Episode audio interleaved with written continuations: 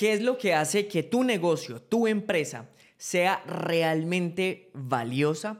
¿Se trata únicamente de la facturación o de la rentabilidad de tu empresa? ¿O existen otros criterios que pueden ser igual o incluso más importantes que la rentabilidad de tu empresa para determinar lo valiosa que es? Esto es Emprendedor Digital con Michael Mansfield.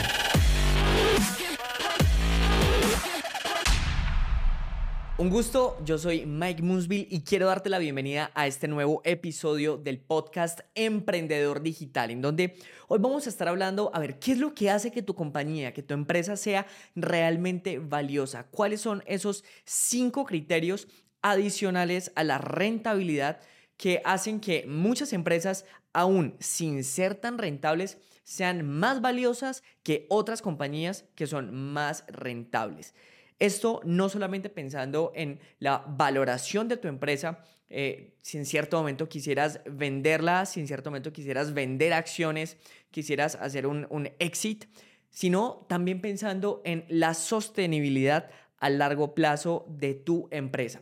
Voy a explicarte cuáles son esos cinco factores, esos cinco criterios que en mi perspectiva aumentan la valoración y por ende también la subsistencia a largo plazo de tu empresa. Comencemos. El primero de esos criterios es las empresas más valiosas operan en múltiples canales. ¿Por qué Coca-Cola es tan valioso? Pensemos, ¿tú dónde puedes comprar un producto de Coca-Cola? ¿Dónde puedes comprar una Coca-Cola? La puedes comprar bien sea en la tienda, en el supermercado, en el cine con las crispetas, la puedes comprar en McDonald's con todos los combos que vienen siempre con Coca-Cola y en un millón de lugares más. Coca-Cola tiene claro que los canales de distribución hacen que su compañía sea más valiosa, que venda más y que si en cierto momento alguno de esos canales de distribución se ve afectado por diferentes situaciones, tiene otros lugares para distribuir sus productos. Esto hace que su compañía sea más valiosa. En tu caso, ¿Dónde estás distribuyendo? ¿Cuáles son tus múltiples canales de distribución de los productos? ¿Tienes un punto de venta físico? ¿Solo uno? ¿Qué pasa si por algún motivo hacen una construcción al frente y los clientes no tienen tan fácil ingresar al lugar? ¿Qué pasa si por algún motivo te tienes que ir de ese sitio? ¿Tu negocio entonces tendría que cerrar? Piensa en abrir otras ubicaciones, no solo como una estrategia para vender más, sino para aumentar el valor de tu empresa y la sostenibilidad a largo plazo ante situaciones que podrían ocurrir. Ahora, no, es que yo no tengo dinero para abrir un punto físico. Perfecto, no hay problema. Digitalmente puedes tener múltiples canales de distribución. Piensa en lo siguiente, tienes una tienda, un website, tienes embudos de ventas para tus productos eso es un nuevo canal de distribución que puedes utilizar para que tus clientes que te encuentren allí. Ahora, ¿dónde te encuentran los clientes? ¿Con anuncios en Facebook únicamente? ¿Qué pasa si un día tu cuenta publicitaria se ve bloqueada, baneada y ya no puedes tener anuncios? ¿Se caen todas tus ventas online?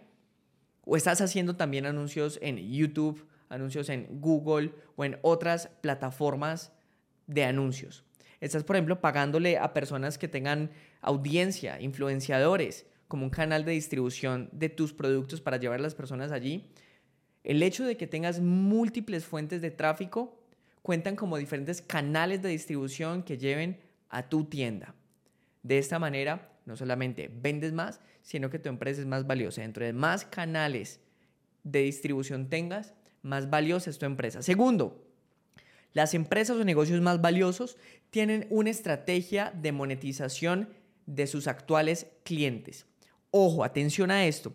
Tú no puedes basar tu empresa únicamente en ventas a nuevos clientes. Si tu empresa únicamente subsiste vendiéndole a clientes nuevos, vas a estar condenado al fracaso. Tu empresa le tiene que tener, tiene que tener una estrategia de ventas a tus clientes actuales. Tienes que realizar campañas de retención. Es decir, que tus clientes actuales consuman más de los productos que ya están usando.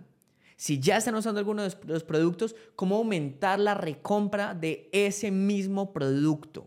Sobre todo para productos que puedan ser de uso cotidiano, de uso diario.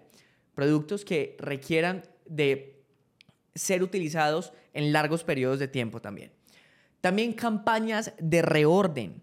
Es decir, un cliente alguna vez te compró y no te volvió a comprar. ¿Qué estás haciendo para que esos clientes vuelvan a comprarte? Estás haciendo campañas de fidelización, de email marketing, de remarketing con anuncios, boletines, para que esas personas vuelvan a comprarte.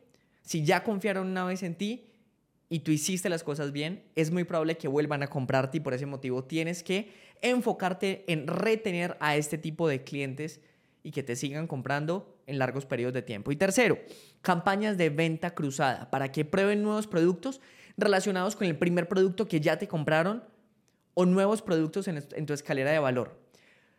Tú, si quieres incrementar las ventas y hacer valioso tu negocio, no puedes tener un único producto. Necesitas que ellos te compren más productos. Si ya te compró la Coca-Cola, que te compre el agua, que también es de Coca-Cola, que te compre el Sprite ¿Qué otros productos tienes arriba en tu escalera de valor? ¿Qué necesidades futuras tienen tus clientes y que puedes atender?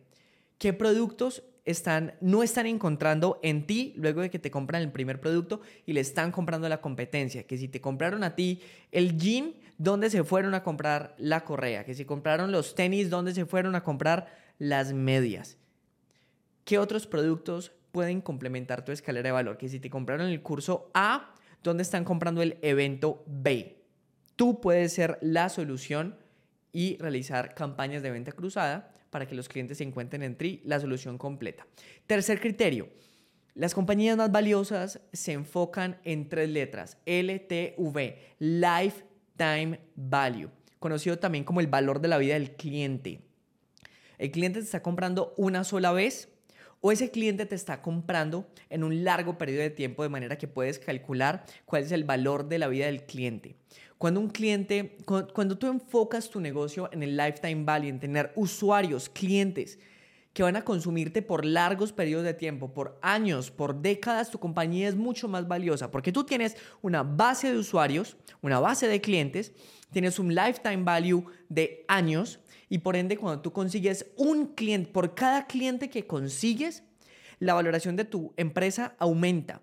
Porque ese cliente sabes que no solo te va a comprar hoy, sino, te va a comprar, sino que te va a comprar por años.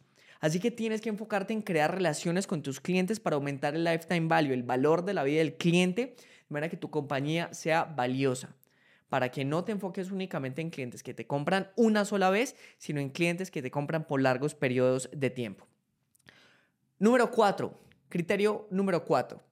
Demuestran un gran crecimiento en un corto periodo de tiempo, lo que llamamos un crecimiento exponencial. Un inversionista, si fuera a ver tu negocio, estaría interesado en ver crecimiento acelerado. Primer año vendiste 100 mil dólares, segundo año vendiste un millón de dólares, tercer año vendiste 5 o 10 millones de dólares. A los inversionistas no les gusta ver negocios en donde año 1 vendiste 100 mil dólares, año 2 vendiste 130 mil dólares, año 3 vendiste 150 mil dólares. No. Los negocios de crecimiento acelerado son negocios que están implementando estrategias inteligentes que les permiten tener crecimiento exponencial. Y eso es lo que busca un inversionista y lo que tú deberías buscar en tu negocio, porque si no estás creciendo, estás desapareciendo. ¿Cuáles estrategias estás implementando para que tu negocio crezca de manera acelerada? Quinto criterio y último, demuestran que pueden seguir creciendo. No importa hasta qué punto hayas crecido en este momento. Si tú no eres capaz de demostrar que ni siquiera has rayado la superficie de lo que es posible que tu negocio pueda seguir creciendo, tu negocio no va a ser tan valiosa, tu empresa no va a ser tan valiosa porque eso quiere decir que has alcanzado un tope, un límite. Un inversionista o tú mismo debes demostrarte que por más crecimiento que hayas tenido, debes seguir creciendo.